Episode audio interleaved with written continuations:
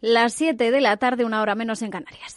Capital Radio, servicios informativos.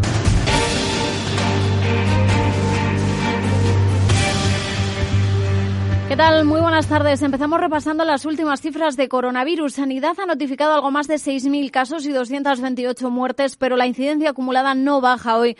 Por primera vez desde el mes de enero en concreto se notifican hoy 6.092 nuevos casos, algo más de 3.000 diagnosticados en las últimas 24 horas. Son cifras en todo caso inferiores a las del mismo día de la semana pasada, pero como decimos, la incidencia acumulada se sitúa hoy en 127,91 casos. Es algo más unas décimas más que los 127,80 que teníamos ayer, una leve subida que no se registraba desde finales de enero. En la arena política, Iglesias, el vicepresidente, dejará su escaño en el Congreso, aunque todavía está por definir una fecha concreta. Unidos Podemos ha asegurado que el vicepresidente segundo va a dejar próximamente ese escaño y que lo va a formalizar cuando llegue el momento de dar el salto como candidato a la Comunidad de Madrid, pero que en todo caso va a ser antes de que arranque la campaña electoral. su sustituta sería la sindicalista Mercedes Pérez Merino, que participó en el movimiento Coca-Cola en lucha contra el ERE que se planteó en su día en esa planta de Fuenlabrada y que ya fue elegida diputada.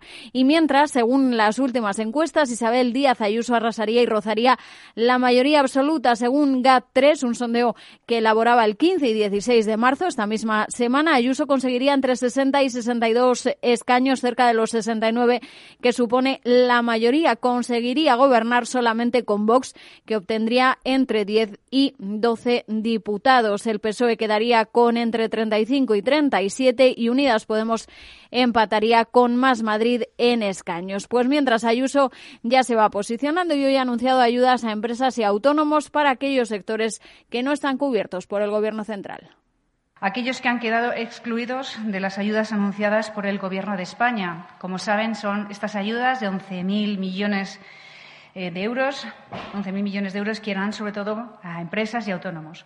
Y, por tanto, vamos a conceder ayudas desde 3.000 euros para autónomos hasta 200.000 para las empresas que hayan resultado más afectadas y que hayan sufrido una caída en su facturación de al menos el 30%. Pues por ahora Ayuso no ha dado un presupuesto definido, dice que va a ser de tanto como sea necesario. La precampaña madrileña se ha colado también en el Congreso. Desde el Ejecutivo, Pedro Sánchez ponía en valor el trabajo por la unidad que dice ha llevado a cabo su Consejo de Ministros y cargaba contra el Partido Popular.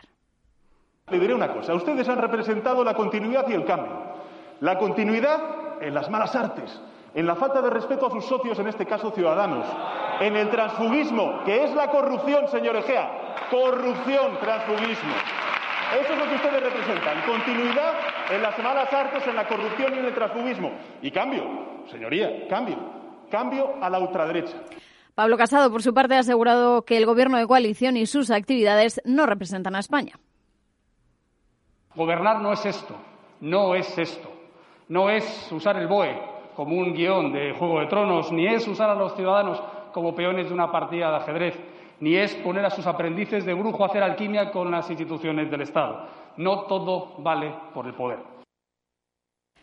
Pues eh, eso en una sesión plenaria en la que el ministro de Seguridad Social, José Luis Escriba, ha asegurado que buscan una reforma de las jubilaciones anticipadas no regresiva y adelanta que está a punto de cerrar con sindicatos y patronal la fórmula para revalorizar las pensiones con el IPC. Y ahora mismo Bárcenas, declarando en la Comisión de Investigación de la Operación Kitchen en el Congreso, está apuntando al expresidente Mariano Rajoy como el responsable que ordenó esa operación. El que fuera tesorero del Partido Popular señala así a Mariano Rajoy como la persona que habría ordenado ese operativo. Es una investigación abierta por la Fiscalía Anticorrupción sobre José Villarejo, el excomisario José Villarejo, también su número dos y el antiguo chofer de Luis Bárcenas, una supuesta operación del Ministerio de Interior para sustraer información sensible precisamente al ex tesorero del Partido Popular, al propio Bárcenas, que pudiera perjudicar al Partido Popular. Pues hasta aquí la información la analizaremos a fondo a partir de las 8 de la tarde con Federico Quevedo en el balance. Ahora se quedan con After Work, eh, con Eduardo Castillo.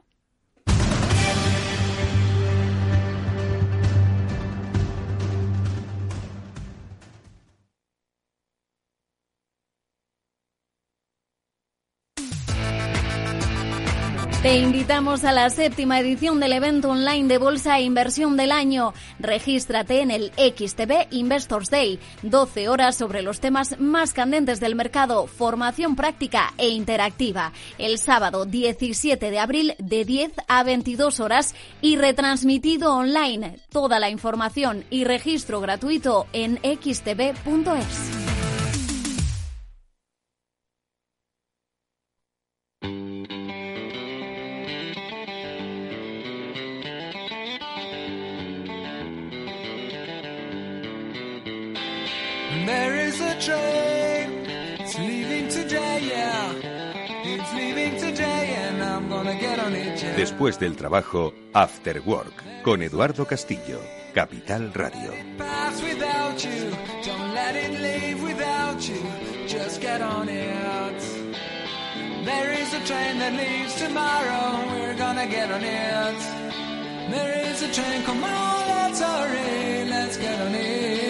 So there is a train. Hola amigos? Muy buenas tardes, bienvenidos al Afterwork que ya comienza en Capital Radio. Hoy además eh, con un componente muy especial, un componente muy digital, porque de todo ello, de cómo nos cambia la vida, vamos a hablar a lo largo de este programa en dos aspectos. Uno de ellos importante, estrenamos sección El Transformador con los especialistas de Salesforce que nos van a acompañar a entender cómo las compañías, grandes compañías de diferentes sectores, a través de la transformación digital han cambiado la forma de hacer empresa, la forma de mirar al mundo, la forma de relacionarse con la sociedad. Hoy estrenamos este espacio, El Transformador, que nos acompañará todos los miércoles a esta hora en directo, que por supuesto luego podréis escuchar en los podcasts de Capital Radio y que además cuenta con una empresa, primera invitada, gran empresa, que nos va a contar cómo se han transformado, cómo la transformación forma parte ya de su filosofía, de su cultura de empresa. Se trata de Repsol. Con ellos vamos a arrancar este espacio que, como digo, a las 19.30 eh, tendrá su inicio en eh, una nueva sección que desarrollamos sobre transformación digital. Y luego también eh, hablaremos, como siempre nos gusta hacer, de cómo precisamente ese mundo digital nos cambia, pero en todos los aspectos de la vida. Y eso nos lo suele contar nuestro profesor particular, José Manuel Vega, que es el director de estrategia digital del equipo ES, conferenciante, es escritor y siempre está la última, nos adelanta todo aquello de lo que vamos a oír hablar con mucha intensidad en los próximos meses. Nos habló de los influencers digitales, nos explicó perfectamente el Bitcoin y hoy nos trae un tema interesantísimo, las dark kitchens, las cocinas en la oscuridad o en la zona oscura. ¿Esto es algo ilegal? No, es algo que tiene que ver y muy mucho con el cambio de vida digital que tenemos. Bueno, pues con él vamos a contar cómo funcionan estas dark kitchens, porque seguro que muchos de vosotros sin saberlo habéis hecho uso de ellas, tranquilos, que no es ilegal, pero merece la pena saber cómo cambia el entorno. Alberto Coca está gestionando técnicamente este programa, os habla Eduardo Castillo y os da la bienvenida, encantado de hacerlo. Vamos allá.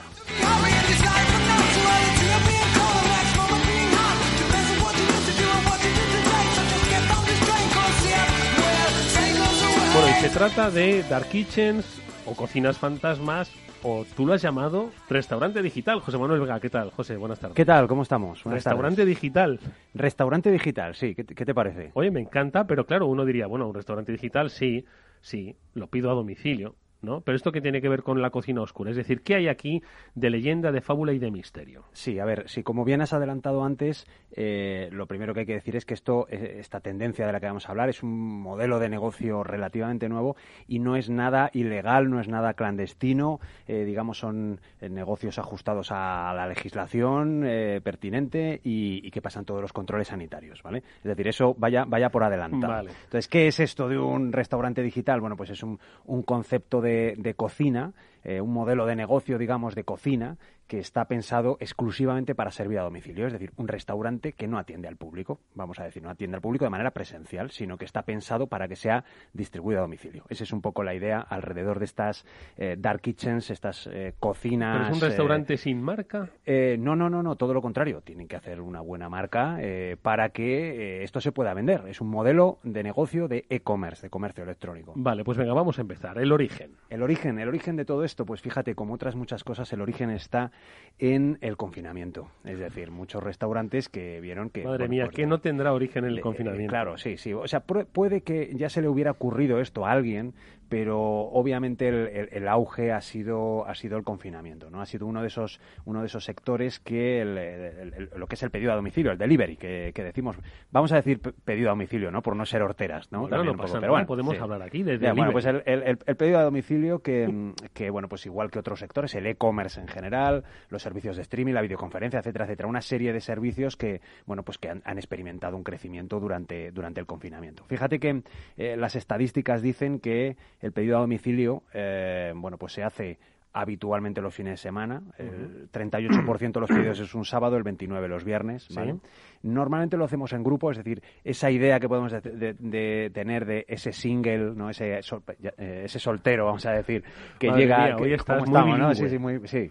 Eh, ese soltero que llega a casa, eh, viene de trabajar, eh, tengo hambre, no sé qué tal, pido, hago, un pedido a domicilio. Bueno, pues no, no es así. Lo normal es que el, pedido a domicilio se haga principalmente en pareja, en familia, con amigos. la, estadística dice que eso, en pareja, en familia es el 38-37%, mientras que solos, personas por, por, sí mismas, un, un 5%, es mm. mucho menos. ¿no? Y fíjate, al final los pedidos se hacen principalmente los días que hay fútbol, es decir, si hay fútbol hay más pedidos, y si hay lluvia, también hay más pedidos. Y si hay fútbol y lluvia, mucho más. ¿vale? es decir, esa es la combinación fútbol, lluvia y amigotes, esa es la, combinación ideal para el... Entiendo ese escenario para, para la, el, servicio a domicilio a través del e-commerce. Exactamente. Entonces eso es lo que, lo que bueno... Pues hasta aquí, por otro lado, nada nuevo. sí, hasta aquí nada nuevo. se llamaba por teléfono, hoy a través de una aplicación se Correcto, es decir, al final se han consolidado ya una serie de empresas en España que todos conocemos, Yasit, Uber Eats, Delivero, Globo, que son un poco los líderes eh, consolidados ya en, en las grandes ciudades españolas, como las empresas de el sector mm. que, llevan haciendo esto ya desde hace, desde hace años. Mm. No es un sector fácil porque bueno, hay una gran guerra entre ellos por mejorar la, cuota de mercado. Lo han tenido fácil por este crecimiento que ha habido durante el confinamiento, pero aún así es un negocio de márgenes bajos. Hay que tener en cuenta que cobran por envío, eh, tienen muchos gastos, mm. son principalmente una empresa tecnológica, es decir, tenemos que ver a, un, a cualquiera de estas empresas de, reparto a domicilio como una empresa tecnológica. Ellos hacen marketing, marketing digital, y por otra parte, eh, hacen también un, gran esfuerzo para adaptarse a la demanda que va a venir, a la demanda futura. Es decir, tienen mucho de Big Data, que ya hemos hablado también aquí de, estos, de estos temas. ¿no? Y luego, por otra parte, también tienen sus ciertos problemillas por estas batallas legales que tienen por el reconocimiento o no de los repartidores, de los, famosos riders, ¿no? vamos a decir repartidores, que, bueno, pues que son chicos que en muchos casos trabajan para ellos en exclusiva y no tienen ningún reconocimiento, eh, digamos, de su situación profesional. Vale, hemos descrito pues un, un, cambio de hábito eh, potenciado, obviamente, por el confinamiento, pero que iba increciendo, ¿no? Sobre bueno la forma de consumir comida a domicilio, comida preparada, etcétera, etcétera, eh, comida elaborada. Pero aquí qué tiene que ver una dark kitchen en todo esto. A ver. Pues mira, el, origen está un poco en, ese confinamiento. Algunos restaurantes que han tenido que cerrar por porque bueno pues eh, por, las por las restricciones de movilidad y demás, y entonces se han dado cuenta que el tema del reparto a domicilio podía ser una oportunidad. Entonces bueno pues han continuado funcionando sus cocinas para repartir a domicilio, pero sin abrir la sala porque porque no podían. Primero por una por, una, por un tema de legislación. Entonces han dicho, oye, pues, eh, ¿por qué no lo seguimos haciendo una vez que ya, eh, bueno, pues ha empezado todo el, todo el tema de, bueno, cierta apertura y ha empezado la gente a volver a los restaurantes? Pero las costumbres muchas veces se quedan. Igual que, por ejemplo, el tema de la videoconferencia, aunque ya podamos reunirnos presencialmente, se tira, se sigue tirando mucho de videoconferencia, mm. bueno, pues el que prueba una de estas plataformas y dice, pues qué rico, me traen la comida a mi casa calentita, tal, me, lo disfruto con los amigos el día del fútbol, el día de la lluvia que no me apetece salir, oye, pues ¿por qué no volverlo a hacer? ¿no?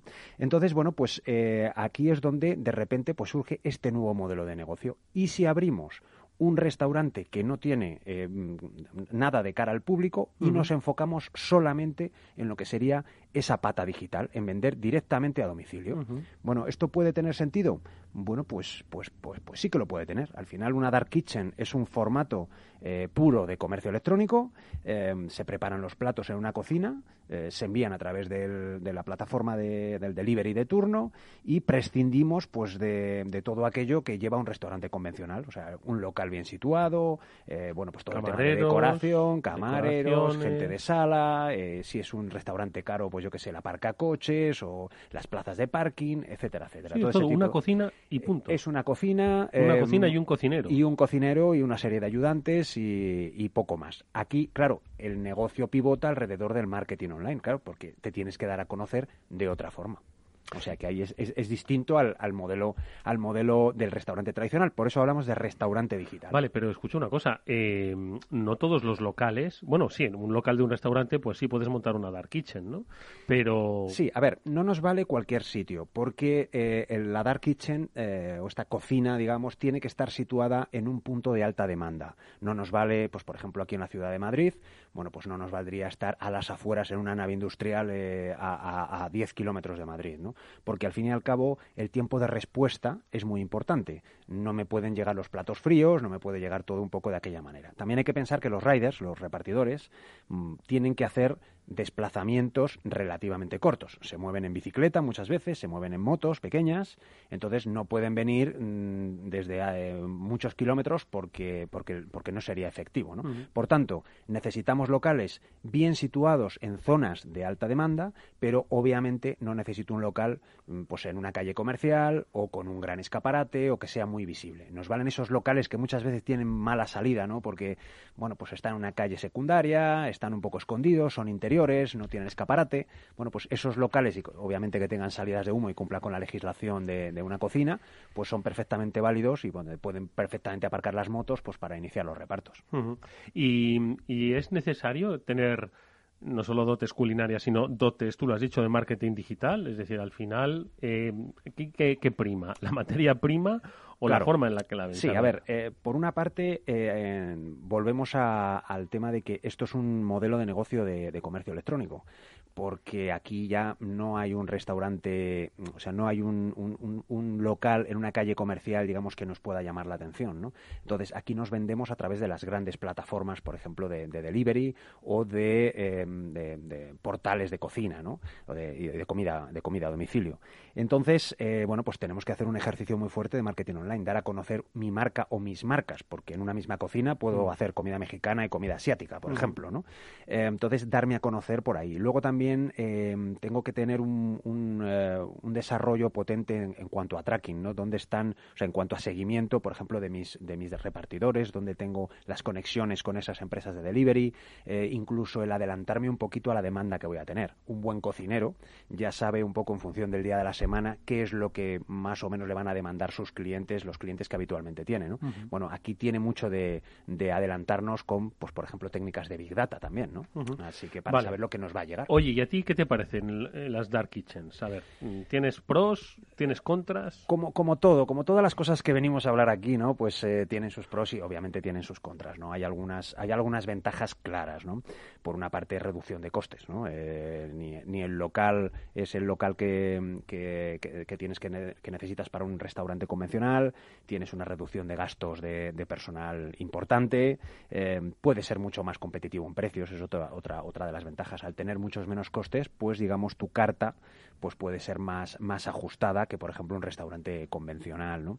Y también, eh, al solo estar centrado en lo que es la producción de la cocina, bueno, pues, eh, pues digamos, puedes optimizar mucho más los esfuerzos. No tienes que eso, mantener un local, no tienes que tener, bueno, toda esa, toda esa parte, digamos, de, eh, no tienes por qué tenerla, ¿no? De, de restaurante físico.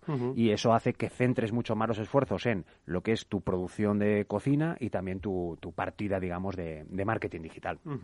Oye, y hay diferentes tipos de, de dark kitchens. eh, en un restaurante que dices que ha cerrado puede ser uno. eh, eh, ¿Se pueden juntar varios que tengan Sí. el mismo interés? A ver, ¿cómo Sí, funciona efectivamente. eh, mm, tenemos por una parte el restaurante de toda la vida que ha sido readaptado para esta tendencia, es decir, que deja de atender en sala y bueno, pues simplemente se centra en, en- producir para, para, para delivery. Eh, puede incluso mantener las dos cosas, es decir, oye, pues se han levantado las restricciones, vuelvo a, a servir en sala y al mismo tiempo pues sigo, ya que he probado esta parte de delivery y me funciona bien, venga, pues hago los dos, los dos modelos al mismo tiempo, ¿no? Em, esto está bien porque incluso desde una sola cocina, pues puedes incluso hasta tener varios tipos de gastronomía, ¿no? Lo que decíamos antes, puedo hacer comida mexicana, comida comida asiática, comida tal, y venderme incluso con varias marcas, ¿no? Mientras que el local, el local físico me ata una marca, bueno, a través de internet puedo servir desde si tengo gente para hacerlo y tengo conocimiento, pues puedo servir varias marcas, ¿no? Y intentar líneas de negocio nuevas que de otra manera un restaurante convencional no podría hacer. Mientras que eh, también tenemos otro tipo de, de dark kitchens que son las que ya son un, vamos a decir, un coworking puro y duro, es decir, unos servicios de cocina que nos las alquilan y entonces solo tiene que desplazarse allí el cocinero con su marca y con su equipo y con los- las materias primas, digamos, las más específicas, porque probablemente las generalistas las tengan allí. ¿Es un espacio de trabajo? Es un espacio de trabajo directamente, tú te coges tu cocina con tu equipo y te pones allí a trabajar y te alquilan la cocina directamente. Pagas por el alquiler, de por ir a cocinar allí, básicamente, ¿no? Eh, por ejemplo, Globo tiene, tiene una, lo llaman cook rooms, o sea, eh, espacios de cocina compartidos y, bueno, pues te aportan toda la infraestructura que, ne- que necesitas, incluso unos, eh, unos managers, digamos, para, para gestionar, digamos, todo el espacio y, digamos, el, el- el cocinero pues solo tiene que llevar a su, a su gente y, y a funcionar. O Globo sea que- Cook Rooms. O sea que al final Globo ha visto una línea de negocio, decir, Exacto, no es- solo eh, intermedio en el reparto entre restaurantes y, y clientes, sino que empiezo ya a dotar de más servicios a los restaurantes, ¿no? Correcto, sí. Al final la idea para los para las empresas de delivery, para aumentar esa cuota de mercado que teníamos antes, a ellos cuanto más oferta tengan publicada mejor, porque más gente podrá tirar de esos de esos eh, de esos servicios nuevos que están dando, ¿no? Entonces, bueno, pues al final se trata de que cuanta más oferta, más marcas, más tipos de comida, mejor. Entonces ellos hacen todo lo posible por facilitar a cocineros que puedan venir aquí a hacer nuevos platos, cosas originales. Oye, José, una pregunta. Eh, imagínate que yo te acabo de escuchar, bueno, te acabo de escuchar, pero no soy yo, sino un oyente. Y dice, oye, no está esto nada mal. Ahora, pues, ¿quién se atreve a montar un restaurante? ¿No? Es decir, nadie, pues, un- en su sano juicio, con las restricciones de espacios, aforos, etcétera, etcétera, ¿quién se atreve a montar un restaurante? Y si monto una dark, una, iba a decir una dark web, no, una dark kitchen, Sí, sí, no si monto una dark kitchen, eh, hago una potente labor de marketing, ojo, cocino bien, de lo que sea, ¿no? Sí, esa- esa es la base, esa es la base, sí, exactamente, sí, ¿no? Eh, pero bueno, uno- una cocina, en fin, sencilla, para días de fútbol y lluvia, ¿no? Tampoco Ujú. voy a ponerme a hacer pucheros, ¿no? Y yo podría hacer eso. Sí, claramente. O sea, eh, lo que decíamos antes, la inversión es muchísimo menor. Es decir, si yo tengo mis dotes de cocina, conozco el mercado, obviamente tienes que haber trabajado en este sector. Sí, sí. Ni tú ni yo podríamos hacerlo. Esa es la base. Mm. El, el- el tener experiencia, eh, trabajar con perecederos es muy complicado. O sea, el negocio de la restauración ya de Sí, por no es sí es fácil, muy no es complicado. sí. ¿vale? Es decir, esto hay que partir del hecho de que tú controlas ese, ese sector. Entonces, pero a lo mejor no tienes ni la inversión necesaria ni los socios necesarios pues para abrir un restaurante al uso, que hace falta mucho dinero para un buen, un buen local y digamos el arranque de un negocio de ese estilo, ¿no? Entonces, bueno, pues esto puede ser una posibilidad, darse a conocer en un modelo puramente online eh, que hasta hace relativamente poco esto era impensable. O sea, tú hablas de a un cocinero, de decir, no, mira, es que tú estás aquí encerrado en una cocina y se vende esto a través de Internet, pues era, era impensable. Y ahora este modelo está funcionando. Hombre, y en realidad te permite escalar incluso si tú eres un restaurante que durante el confinamiento no lo había hecho, pero empezó a hacerlo bien a través de pues, eh, plataformas de distribución. Y, y, le, y dice, oye, ¿por qué no aumento? Pero al final la cocina es la que es de un restaurante, ¿no? Y las manos son las que son. Es decir, hago pues 10 hamburguesas por hora, no puedo hacer más, ¿no? Imagínate. Entonces, bueno, digo 10, seguro que hacen 100 y 200. Sí, sí, sí, sí, ¿no? sí, sí. Entonces, eh, con una Dark Kitchen estaría aumentando sin necesidad de tener otro local, ¿no? Ni de franquiciar. Claro, de, hecho en ciudades grandes como pueda ser Madrid, Barcelona, eh, puedes tener eh, cocineros trabajando en varias dark kitchens para cubrir toda la ciudad, porque probablemente en, en sitios eso, en grandes ciudades, no cubras con una sola cocina No. toda la ciudad, lo que decíamos antes, que tenemos que estar bien ubicados, ¿no? Entonces, al final se trata de hacer marca, y, ma- y más en este tipo de negocios que no tienen presencialidad. Eh, haci- teniendo una marca potente eh, que, y, y generando una cierta demanda, pues es relativamente fácil replicar el negocio en varios puntos de la ciudad y en otras ciudades para cubrir eh, mucha más demanda potencial. Pero vuelvo otra vez al tema del marketing digital que has mencionado. Al final podemos cocinar bien, al final podemos tener una dark kitchen más o menos eh, centrada en la ciudad, pero si la gente no lo conoce y no me y no lo comparte, al final, por, por muy bien que yo cocine, esto se queda ahí, ¿no? Entonces, sí. quiero decir que tienes que tener a un buen cocinero y a un buen especialista en marketing digital. o Eh, en gestión de red, o como Sí, sea, no sé. Correcto. has visto que al principio, cuando empezábamos la conversación sobre este tema, lo llamábamos restaurante digital. Entonces, eh, ahí, está la, ahí está la clave. Yo creo que esa- lo, lo de restaurante digital lo resume mucho mejor que Dark Kitchen, que es el término más habitual. ¿no? Es un restaurante, hay que saber cocinar, y es digital. Es decir, hay que saber de marketing y hay que saber de Internet, de redes, moverse en este, en este mundo del marketing, ¿no? del marketing online. Así que eh, ahí está la clave. Tienes que saber, o probablemente tengan que ser dos socios para montar esto, ¿no? Uno que sepa de marketing y, Y otro que y sepa otro que de sepa cocinar. ¿no? Exactamente, porque es, es improbable que haya alguien que controle los dos mundos. Oye, ¿tú has visto algún, algún coworking de estos de Dark Kitchen o algo? No, no he estado, no he estado. Físi- me, me- me encantaría, me encantaría. Mira, si hay alguien eh, por ahí que nos esté escuchando y, y- y- y, bueno y trabaje en uno de estos, me encantaría Porque, visitarlo. Escucha, en un coworking de, de cocinas, ¿no? Bueno, lo llamo coworking, ¿no? Sí, sí, En- sí. eh, ¿Qué hay? Como varias cocinas. Decir, Eh, sí. cinco, seis, diez. Sí, a ver, yo, yo sí que he estado en cocina cocinas aquí, sí. industriales de, pues eso, por ejemplo, de los hoteles, de los grandes hoteles y demás, ¿no? Ah, oye, pues Y- eso sería una buenísima alternativa para los para- hoteles. Claro, que para un están hotel, parados. sí, sí. El, el pues que alquilar la, cocina, alquilar la cocina, efectivamente, y ¿Lo que hacen? están en, en ubicaciones normalmente muy buenas. Claro. Pues mm, yo me supongo que no, pero estaría fantástico, sí, sí, sí. Eh, y lo que decía antes, yo encantado de visitar una, así que si alguien que nos está escuchando lo, eh, tiene, tiene relaciones con alguna, pues nada, que nos llame y, nos vamos tú y yo a verlo, a ver, a ver cómo, cómo funcionan por dentro. La verdad es que es fascinante, ¿no? Es fascinante, primero, todo lo que nos cuentas, todo lo que nos traes, y segundo, eh, darnos cuenta de que siempre hay ideas que desarrollar. Cuando uno cree que todo está inventado y que ya el negocio, por ejemplo, del delivery, ¿no? No hay lugar para, para desarrollar nuevos negocios, siempre hay espacio para, para la oportunidad, para verlo. Es decir, el- el- la persona que vio esto de las Dark Kitchen y decir, oye, ¿por qué no...? Sí, pero esto lleva siendo así desde que a un señor se le ocurrió juntar un palo con una piedra y, y hizo un hacha. Pues desde, desde entonces hasta hoy y lo que nos quede por delante, siempre se seguirán inventando cosas nuevas. ¿no? Esa es la gracia, eso, es- eso es probablemente el- lo, lo que nos hace más grandes como seres humanos, ¿no? la capacidad de innovación y de seguir inventándonos cosas. Así que. Lo que pasa es que, claro, en este entorno digital, bueno, pues no es que sea más sencillo, todo lo contrario. ¿no? A mí no se me había ocurrido ni la mitad, pero es un escenario que da pie para muchísimos más desarrollos. Sí, da juego para, para inventarnos cosas eh, a veces eh, de lo más sorprendente. Eh, este es un tema que, pues eso, a mí tampoco se me hubiera ocurrido, ¿no? El, el- pero bueno, ahí hay gente que, que empezó a probar en su... eh, quizás por, por- porque se encontró con un problema, que es la falta, la falta de... de, o la, la la- la imposibilidad de abrir su restaurante, empezaron a probar estos modelos y de ahí surgió esta idea, ¿no? Muchas veces es que nos encontramos con un problema y hay que buscar una solución y de repente nos encontramos con un, modo- un modelo de negocio nuevo. Bueno, pues las Dark Kitchens, pensad en la próxima vez que pidáis comida, día de lluvia, día de partido o día que os apetezca, que igual viene de una Dark Kitchen, pero no os asustéis, ¿eh? Ojo, que simplemente es un concepto que sepáis que forma parte pues de los desarrollos, de las ideas, ¿no? En este en este mundo y que bueno, pues se ven acelerados por situaciones, circunstancias como las que las que vemos. Interesantísimo, como siempre, el tema que nos has traído, que nos ha traído José Manuel Vega, director de estrategia digital del equipo E. José, como siempre, muchas gracias. ¿Tienes algún tema en mente ya? Que nos vayamos así Eh, habrá, que, idea? habrá que- bueno, has dicho antes la dark web, pues podríamos hablar de dark web el, Madre mía. el- el próximo si mes. eso Esto- implica que tengas que navegar, no sé eh, yo, ¿eh? Esto ya es un poquito más, ahí sí que va a ser clandestino, pero bueno, a lo mejor puede ser interesante aclarar alguna idea sobre esto. ¿Qué te parece? Lo escucharemos y te esperaremos con atención. Gracias, José. A ti, muchas gracias.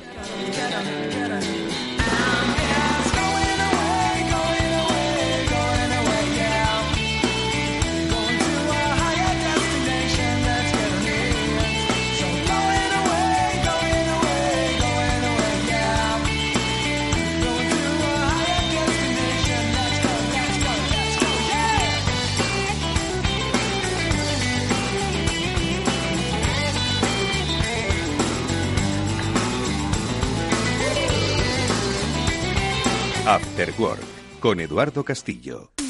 Y atención los oyentes, una noticia de alcance para los inversores. XTB elimina las comisiones. Ahora con XTB puedes comprar y vender acciones y ETFs con cero comisiones. ¿Lo has oído bien? Cero comisiones hasta 100.000 euros al mes. Entra en xtb.es y abre tu cuenta en menos de 15 minutos. El proceso es 100% online y vas a poder comprar o vender cualquier acción por cero comisiones en xtb.es.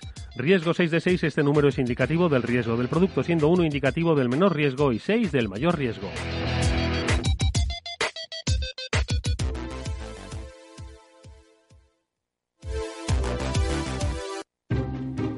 Inversión inmobiliaria acompaña al mercado inmobiliario en este nuevo ciclo. Todos los jueves de 10.30 a 13 horas, el inversor encontrará las claves para realizar su mejor inversión. La mañana de los jueves en Capital Radio tomamos el pulso al sector inmobiliario. Noticias, análisis de mercado y debates donde los protagonistas del sector podrán contar en primera persona los retos a los que se enfrenta el ladrillo. Inversión inmobiliaria pone la voz al sector inmobiliario. Aquí, en Capital Radio. ¿Sabes cuál es el mejor dial para escuchar Capital Radio? Tu móvil. Ya tienes disponibles las versiones de iOS y Android de Capital Radio. Y si quieres escucharlas en tu coche, lo tienes muy fácil. Empareja el Bluetooth de tu coche con tu móvil o tableta, entra en la app de Capital Radio y ya lo tienes. Escucha Capital Radio en digital. Y si te preguntan qué escuchas, no lo dudes. Capital Radio.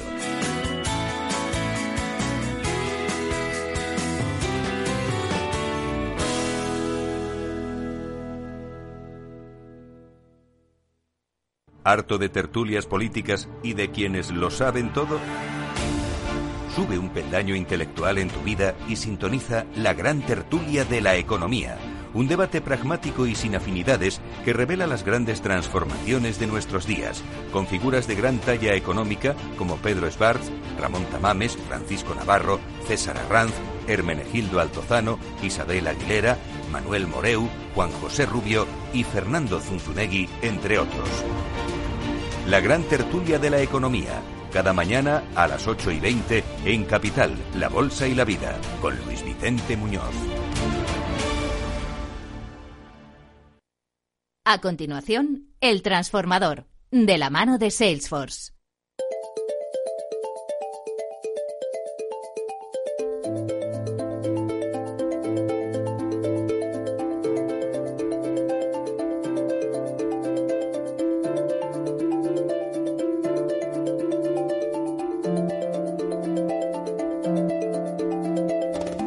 Pues eh, os damos la bienvenida a todos a este nuevo espacio, El Transformador, que junto con los especialistas de Salesforce pretende compartir con todos vosotros a través de la experiencia de empresas de referencia la necesidad, la importancia, la eficacia de la transformación digital de las compañías. Es un cambio que no solo responde a necesidades inmediatas, sino que sienta las bases de trabajo de las empresas para las próximas décadas. Es una transformación, por otro lado, que no solo es pura tecnología, sino se trata de estrategia, de pensamiento, de cultura digital, para comprender al nuevo cliente y ofrecerle nuevos modelos de negocio y nuevos modelos de relación comercial. Es un espacio que semanalmente va a contar con la presencia de destacadas empresas de todo tipo de sectores que con los especialistas de Salesforce nos van a ayudar a comprender cómo se materializa el camino del cambio digital en las compañías. Y hoy ese especialista es David Núñez, él es vicepresidente para el área de energía de Salesforce. David, ¿qué tal? Buenas tardes, bienvenido. Buenas tardes. Oye, David, eh, queremos que nos contéis, que las empresas que vienen aquí nos cuenten en primera persona los procesos, las propuestas, las soluciones, los resultados de su proceso de transformación, ¿verdad? Así es, así es. Muchas gracias. Y es un placer iniciar esta sesión, estas sesiones con, con vosotros. Y además el nombre es muy apropiado porque si algo se caracteriza a Salesforce es porque ayuda a empresas que quieren transformarse. Ayuda a transformar. Bueno, pues hoy, David, nuestra empresa invitada es Repsol. Obviamente para muchos de vosotros es la compañía de referencia que provee productos y servicios energéticos, pero hoy la vamos a conocer un poco más en profundidad, saber cómo se ha transformado digitalmente una compañía que tiene 24 millones de clientes a los que sus 24.000 empleados en 30 países dan servicios y productos en otros casi 100 países. Repsol además se ha propuesto, y esto es importante, lo comentaremos, liderar la transformación y la transición energética y lograr ser cero emisiones netas en el año 2050. Bueno, pues en el camino de esa transición energética, Repsol se ha propuesto satisfacer cualquier necesidad energética y de movilidad de los consumidores con una oferta centrada en el cliente. Bueno, pues para lograr esos objetivos, sin duda alguna, la tecnología juega un papel clave desde las aplicadas para la descarbonización, incluso hasta las que se desarrollan para nuevas soluciones a los clientes. Bueno, pues de todo ello, de la estrategia, de los desarrollos, vamos a hablar con Valero Marín. Él es el director corporativo de digitalización y servicios globales de Repsol. Valero, ¿qué tal? Muy buenas tardes. Buenas tardes. Bienvenido a este espacio El Transformador y gracias por ser el que rompa el hielo. Pues lo primero, muchísimas gracias por, por la invitación. ¿eh? Es, un, es un placer pasar aquí la tarde, tarde noche con vosotros. ¿eh? Oye, queremos que Repsol eh, sea hoy el referente eh, para otras compañías grandes, pequeñas, de diferentes sectores, tamaños, orientación de negocio, para que entiendan por qué es necesario transformarse, por qué uno se transforma y hacia dónde dirige esa transformación. Y yo creo que lo mejor de todo es empezar desde el principio, ¿no? ¿Cuándo se pone en marcha vuestro programa digital y con qué finalidad se hace, Valero? Pues mira, nosotros en el año 2017 previo al lanzamiento del plan estratégico de esa fecha, porque ahora hemos hecho un update, tuvimos una, una, visión de que las tecnologías digitales, eh, data, analytics, el mundo cloud, iba a ser transformacional y que teníamos que aprovechar la tecnología para cambiar los modelos operativos de nuestros negocios, pero también con una visión muy de cambio cultural, de nuevas formas de trabajar. Entonces, para darle importancia, yo creo que al final inmovilizar a la organización, lo primero que hicimos fue ponernos un objetivo. Oye, ¿cuánto tiene que contribuir la tecnología digital en el marco del plan estratégico? Y cuando te pones objetivos concretos de mejora de, tu free cash flow, por ejemplo, yo creo que alineas a toda la organización a poner foco en lo que es importante. Y ahí empezaron a haber conversaciones con cada uno de los negocios ¿eh? para identificar, oye, potenciales casos de uso de la tecnología. Y, y, además de esos casos de uso, empezamos a través de esos casos de uso ver qué necesidades, qué capacidades nuevas teníamos que tener dentro de la compañía. Capacidades que podíamos incorporar de fuera, pero también capacidades que teníamos que desarrollar a través de programas de, de reskilling. Entonces lo que te diría es, tuvimos la visión, pusimos un objetivo de que queríamos alcanzar y lo tenemos, teníamos el objetivo de alcanzar los 300 millones de free flow incremental en el 2020, lo hemos conseguido, y 800 millones en el 2022. Y ahí y a partir de ahí hemos creado capacidades internas, hemos montado un hub de diseño, un hub de omnichannel, en el que lo colaboramos, colaboramos mucho con, con Salesforce, un hub de data y analytics. Hemos ido creando capacidades externas e internas para poder desarrollar con los negocios esas iniciativas. Y yo creo que la, lo que ha sido diferenciador del programa es darle el protagonismo al negocio. yo creo que en la vida se puede saber mucho de, y eso lo hablamos mucho David y yo, se puede saber mucho de tecnología, pero al final el que conoce el proceso, el que lo opera, el que lo trabaja es el negocio. Cuando tú al negocio le enseñas lo que puede hacer la tecnología y lo adopta, es cuando consigues algo totalmente eh, transformador. David, ¿qué te parece? Pues eh, ha sido una experiencia fantástica, nosotros la hemos vivido en primera persona con ellos y yo creo que una parte muy diferencial es la involucración de negocio y tecnología en este proceso. Es decir, no ha sido nada liderado por tecnología, nada liderado por negocio, sino de manera conjunta. Y eso ha sido la clave del éxito donde está Repsol y donde quiere estar en este proceso. Mm. Eh, Valero, al final, obviamente, ¿no? es un proyecto que evoluciona, es un programa, evoluciona, que crece, que hace crecer a la compañía, es decir, yo creo que se retroalimentan, ¿no? Correcto. Eh, y que tiene un resultado. ¿no? Entonces, yo es un poco el que te quiero preguntar. Eh, ¿Cómo la digitalización de, de, la empresa o de las empresas es capaz de transformar los negocios y de transformar las corporaciones? ¿no? y además, en vuestro caso, que tiene una historia de décadas. ¿no? Entonces, eh, ¿cómo, ¿cómo aplica esa, esa transformación? ¿Cómo cambian las compañías? Yo, ahí lo que nosotros estamos sobre todo trabajando muy mucho son eh, cinco grandes conceptos con los negocios. nosotros tenemos el convencimiento de una primera parte, todo lo que tiene que ver con inteligencia artificial, que todo el mundo de los datos y el analytics tiene valor, te ayuda a tomar mejores decisiones. Una segunda, esto lo que tiene que ver con el mundo, el mundo cliente, eh, eh, sobre todo en nuestros negocios comerciales y de retail. Y, por, y otra parte, que tú has dicho también mucho de tema de corporación, funciones soporte, eh, corporación y funciones soporte, todo el tema de la automatización. Entonces, son tres verticales que nos permiten tener conversaciones con los negocios más o menos intensas según el tipo de negocio. Y luego tenemos dos grandes habilitadores. Uno, el mundo, lo que es la nube, por la flexibilidad, la rapidez que te da. Y luego, eh, el concepto ARIA, haría como plataforma para desarrollar todos los casos de uso de data y analytics, nuestra propia plataforma para desplegar todo lo que tiene que ver con inteligencia artificial y cambia radicalmente cómo trabajan los, eh, los negocios. Hoy tenemos una aplicación como, como Wilet, a partir de la cual tenemos eh, conversaciones, porque a mí me gusta llamarlo así, con dos millones de clientes. No solamente es para, para pagar en estación de servicios, pero sí también para darle descuentos, ofertas personalizadas y demás. También a través de la plataforma, como hemos hecho con Salesforce, somos una compañía de multienergía. Hay proveedores que le damos una bombona de butano, pero también repostan en nuestra estación de servicio. Al final la tecnología te transforma radicalmente lo que es toda tu cadena de, de, valor. Evidentemente, como decía, en función del negocio, unas tecnologías se aplican eh, más o menos. Pues a lo mejor en función de soporte, la automatización eh, aplica más que en el mundo cliente, donde tienes que poner todo lo que tiene que ver con customer centric y demás. Ahora quiero que profundicemos en el tema cliente, pero antes preguntarte, David, eh, que al final la transformación ¿no? y apoyarse en la transformación digital de todas las compañías tiene esa finalidad, que es acercarte directamente al cliente, un cliente que ha cambiado, que es nuevo, que evoluciona igual que las propias compañías, ¿no? Sí, sí, sin duda. Y, un ejemplo también es Repsol. Es decir, si te fijas, eh, Valero no ha mencionado la palabra producto, sino que ha mencionado la palabra cliente. Mm. Es decir, transformar a las, a las, organizaciones que antiguamente estaban focalizadas en producto en tener un foco claro en su cliente, pero también en sus socios y también en sus empleados. Porque un efecto también de, la inclusión de este tipo de plataformas es que las compañías se hacen atractivas para los empleados y para la captura del talento, que eso es súper importante. Y esto es algo que estamos percibiendo también. Y puedo dar un dato. Eh, hemos hecho un estudio que el 97% de las personas eh, durante esta pandemia han testado el nivel de confianza con las empresas con las que se relacionan para ver cómo se han relacionado con ellas.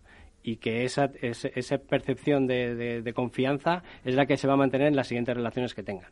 Por lo tanto, es hiper importante, y lo estamos viendo en el mercado, que la relación con el cliente se hace clave en la evolución de las empresas. Valero, en vuestro caso, ¿cómo eh, se ha producido esa transformación en el modelo de relación con el cliente? Ya has comentado que, bueno, primero son 24 millones de clientes, lo decíamos al principio, ¿no? Son muchas, muchas personalidades, muchas almas, muchas necesidades diferentes, ¿no? Entonces, ¿cómo cambia, cómo evoluciona?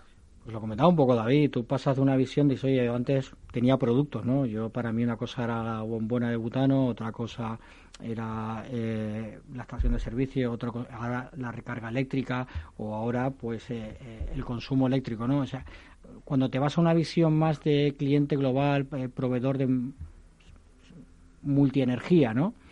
Mm, tienes que tratar al cliente con esa con esa visión global no tiene mucho sentido que yo interactúe por un tema de una bombona de butano con un cliente, pero que no tenga en la foto cuáles son, cuál es esa relación global que tengo hoy con, con ese cliente.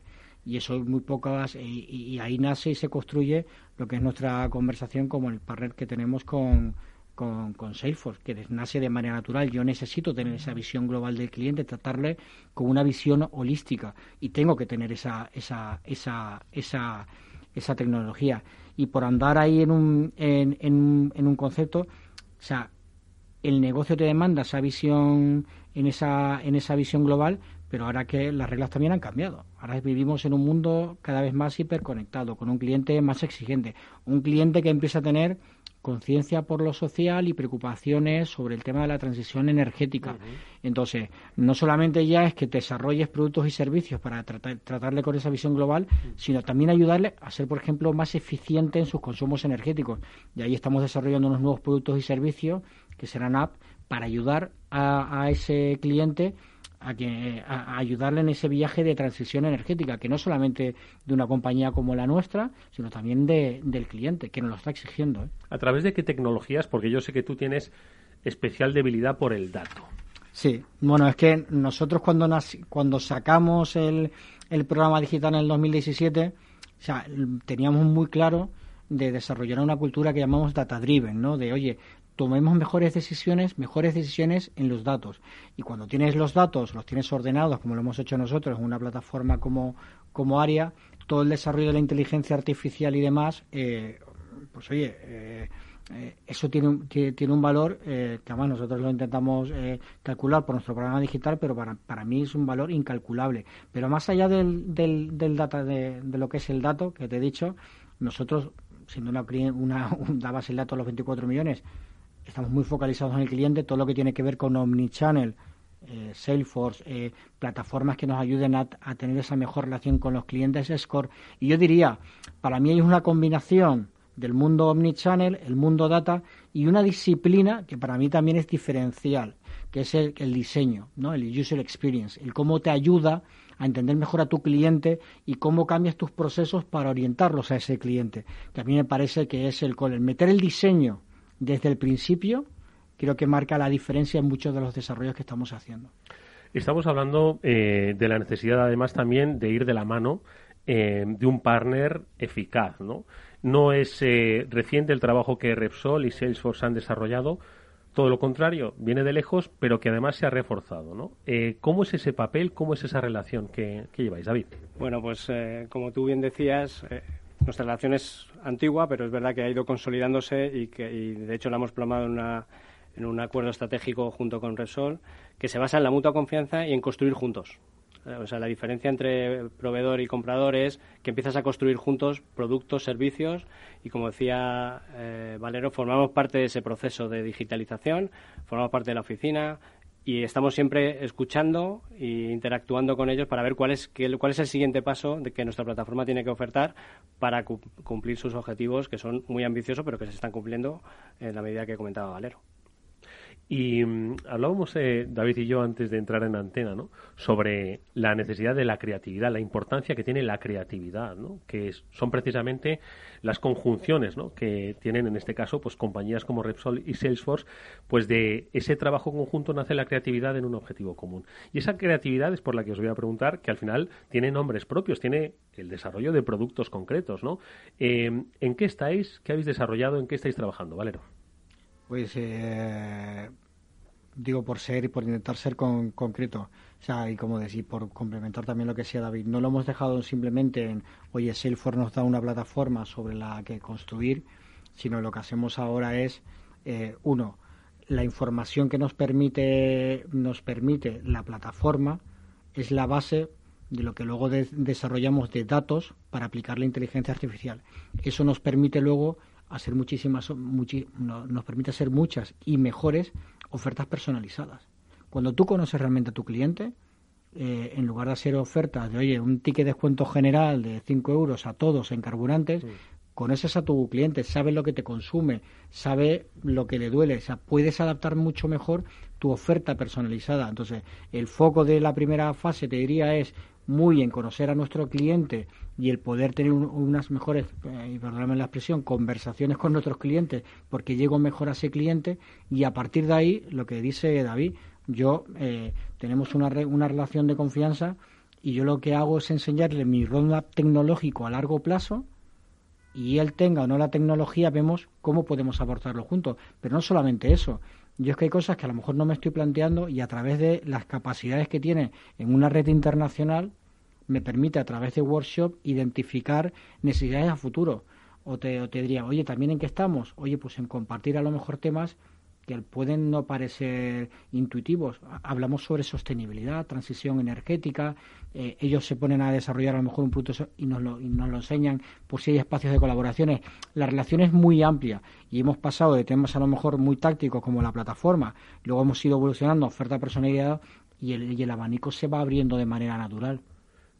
Pero tenemos nombres propios, tengo nombres propios, Wilet, Vivid, tenemos, o sea, nosotros tenemos un ecosistema de productos eh, Wilet es una aplicación de medios de pago. Estamos desarrollando una aplicación, o sea, lo que es lo que es Wilet a la movilidad lo estamos desarrollando para el hogar y eso se llama se llama Vivid.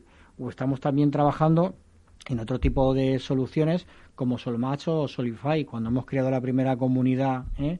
Eh, de autoconsumo y demás, bueno, oye, ahí hay tecnología, son productos 100% nativos digitales.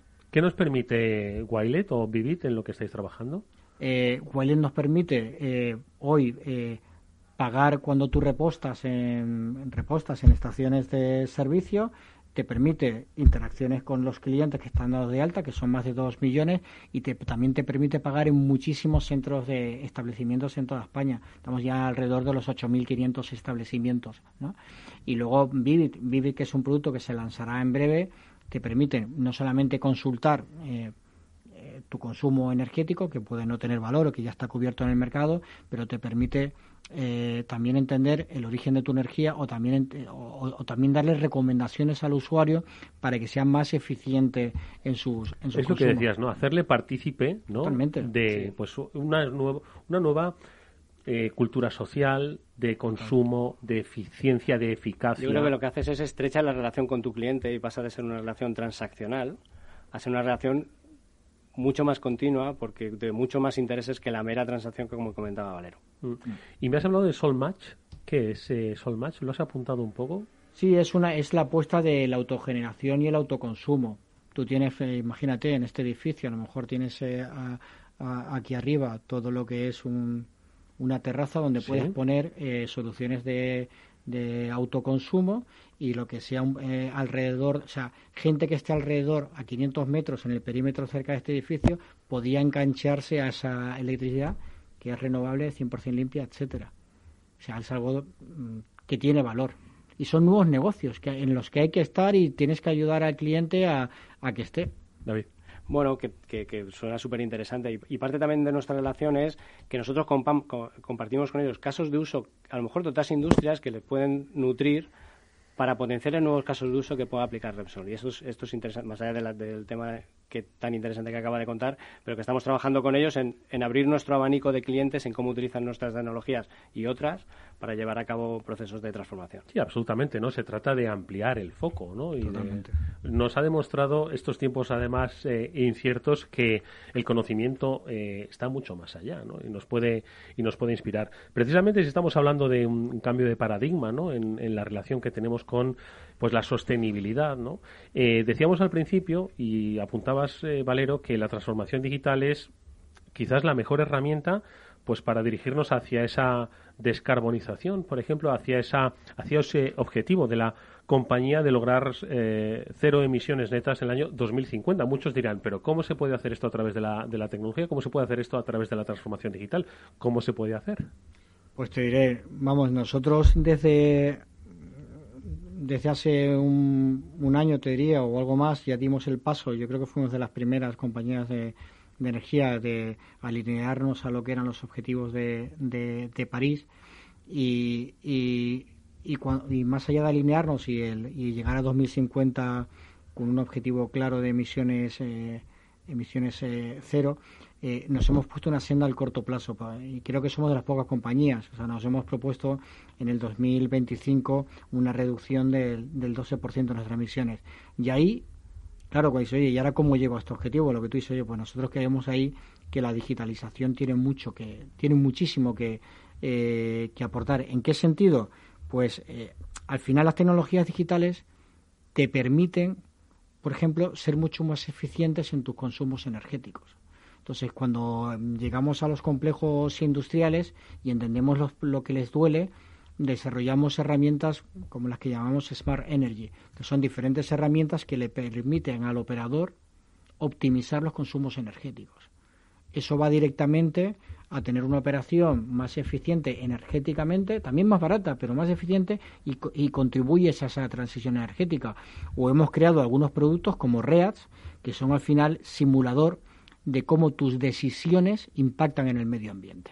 Desde una manera, desde una perspectiva de, emisiones, pero también desde un punto de vista de impacto económico. O sea, el desarrollar todas estas herramientas eh, ayuda muy mucho a la compañía, a los operadores, a, los operarios, perdonar, a tomar mejores decisiones y a cumplir con esa senda de, descarbonización. Mm.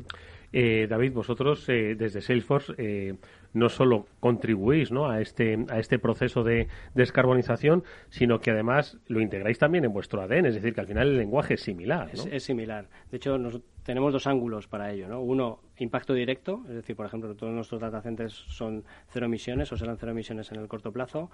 Tenemos programas con el World Economic Forum para temas de, reforestación y el, objetivo es en el 2030 100 millones de árboles replantados, pero que ya hemos conseguido en el año 2020 10 millones de árboles replantados a, través de 19 programas. Pero además ayudamos a las compañías con plataformas tecnológicas que puedan ayudarles a medir cuál es su impacto a través de nuestra nube de Sustainability Cloud para conocer mejor cuál es el impacto, cómo, cómo mitigarlo y cómo hacer foco en aquellas áreas donde pueda haber mejora. Mm. Eh, yo creo que todo lo que habéis compartido, lo que ha comentado Valero, eh, eh, subyace una cosa, ¿no? Que además también decía él al principio, ¿no? Que se trata de un cambio cultural, ¿no? De las mm. compañías. Por supuesto que en la transformación digital, eh, en el camino está, en realidad, la transformación cultural de las compañías, ¿no? Mm. Y ese es también, entiendo que el gran reto, ¿no? Al que se enfrentan corporaciones, como digo, de todo tipo de sectores y de todo tipo de, tamaños y condiciones, ¿no? Lograr que la cultura se transforme en esa, en esa dirección, ¿no? Nosotros lo vemos desde dos dimensiones. Uno desde el punto de vista cultural, de nuevas formas de trabajar, ayudar a la gente a pensar en lo pequeño, a, en ciclos más cortos, en la cultura de Agile, de eh, eh, conceptualizar, llegar a un MVP muy rápido, testar la tecnología. Yo, hay un tema ahí de nuevas formas de trabajar, pero también desde el punto de vista de, del propio training, ¿no? de la formación que le tienes que dar al empleado, que también forma parte de la, de la cultura. Y ahí, por ejemplo, estamos muy activos porque entendemos que, no, que lo que no puedes hacer es decir, oye, ahora tengo un reto y para cubrir ese reto me traigo gente de fuera de la compañía y tal. Tienes mucha gente que conoce la operación y ahí los programas de reskilling eh, eh, son una apuesta que estamos haciendo. Cerramos un acuerdo hace relativamente poco, a finales del año pasado, con ISDI, para hacer todo un despliegue de formación en materia de data y analytics a más de 800 empleados, ¿no? Entonces, creo que ese tipo de apuestas, o sea, hay una visión de nuevas formas de trabajar, trabajar más rápido en ciclos cortos con la tecnología y demás, pero también le tienes que dar la capacidad a la gente a, a entender la tecnología y cómo la tecnología le puede ayudar, ¿no? Yo creo que son las dos dimensiones clave. Y si le combinas con la tercera dimensión, que es trabajar desde casa, que va a ser una, una situación que creo que, que, está para quedarse de alguna manera, pues eh, yo creo que cierras el círculo, ¿no? Es decir, tener tecnologías que te permitan trabajar ágil, con resultados cortos, como decía Valero, pero que puedas hacerlas desde cualquier sitio. Y para eso la nube es evidentemente un cambio eh, paradigmático de la situación actual en la que se enfrentan las, las compañías. Bueno, pues eh, yo creo que ha sido interesantísimas las reflexiones que han compartido eh, hoy nuestros invitados, nuestro invitado especial, Valero Marín, de Repsol, que nos ha hecho entender cómo bueno, la transformación digital no es solo una palabra que se puede repetir y mucho en el entorno de las compañías, sino que es algo que forma parte del mm, propio convencimiento, ¿no? de hacia dónde quiere una empresa eh, ir con sus clientes de la mano hacia el futuro, que tiene además muchas preguntas y muchos desafíos. Lo hemos conocido, como decimos, de la mano de Valero Marín, el director corporativo de digitalización y servicios globales de Repsol, al que te agradecemos mucho, Valero, que nos hayas acompañado, hayas compartido este trabajo ya de años, bueno, es que pasa el tiempo rápido, ¿eh? Sí, sí, pasa, el tiempo rápido. Pero bueno, y, hay muchos más años de trabajo que todavía quedan. Pues te deseamos toda la suerte del mundo para ello. Muchas gracias. Por mi parte, muchas gracias y gracias por la invitación. ¿eh? Te esperamos verte de nuevo en el transformador. Cuando queráis. Y que sea también eh, de la mano de David Núñez, vicepresidente para el área de energía de Salesforce al que como siempre David, te agradecemos mucho que también hayas estado con nosotros. Muchísimas gracias, ha sido un placer. Te vemos pronto por aquí. Nosotros amigos nos vamos a despedir hasta mañana, recordándoos que este nuevo espacio, el transformador, os espera todos los miércoles a las 19.30 con la ayuda de Salesforce en el que conoceremos cómo las empresas afrontan los grandes cambios que la vida nos va poniendo por delante. Por cierto, la semana que viene, sector financiero, estará con nosotros Deutsche Bank. Estoy seguro de que también su experiencia va a ser muy útil para todos. Amigos, nos despedimos hasta mañana que volveremos a las 19 horas aquí en el Afterword de Capital Radio. Alberto Coca gestionó técnicamente el programa. Como siempre os hablo, encantado de hacerlo Eduardo Castillo. Adiós.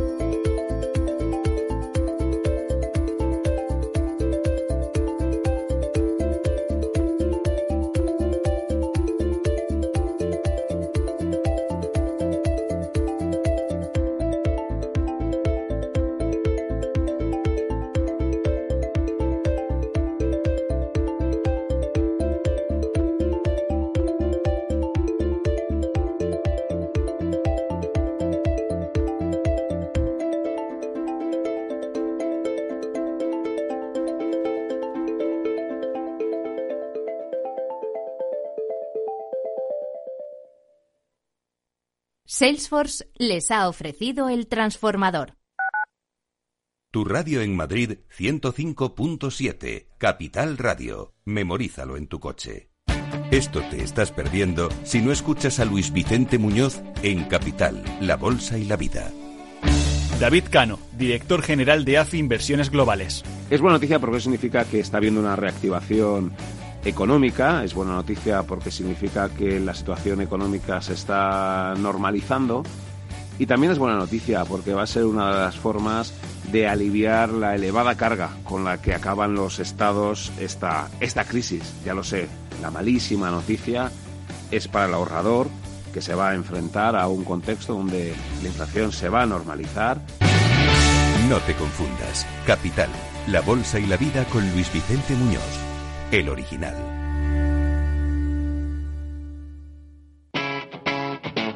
Capital Radio.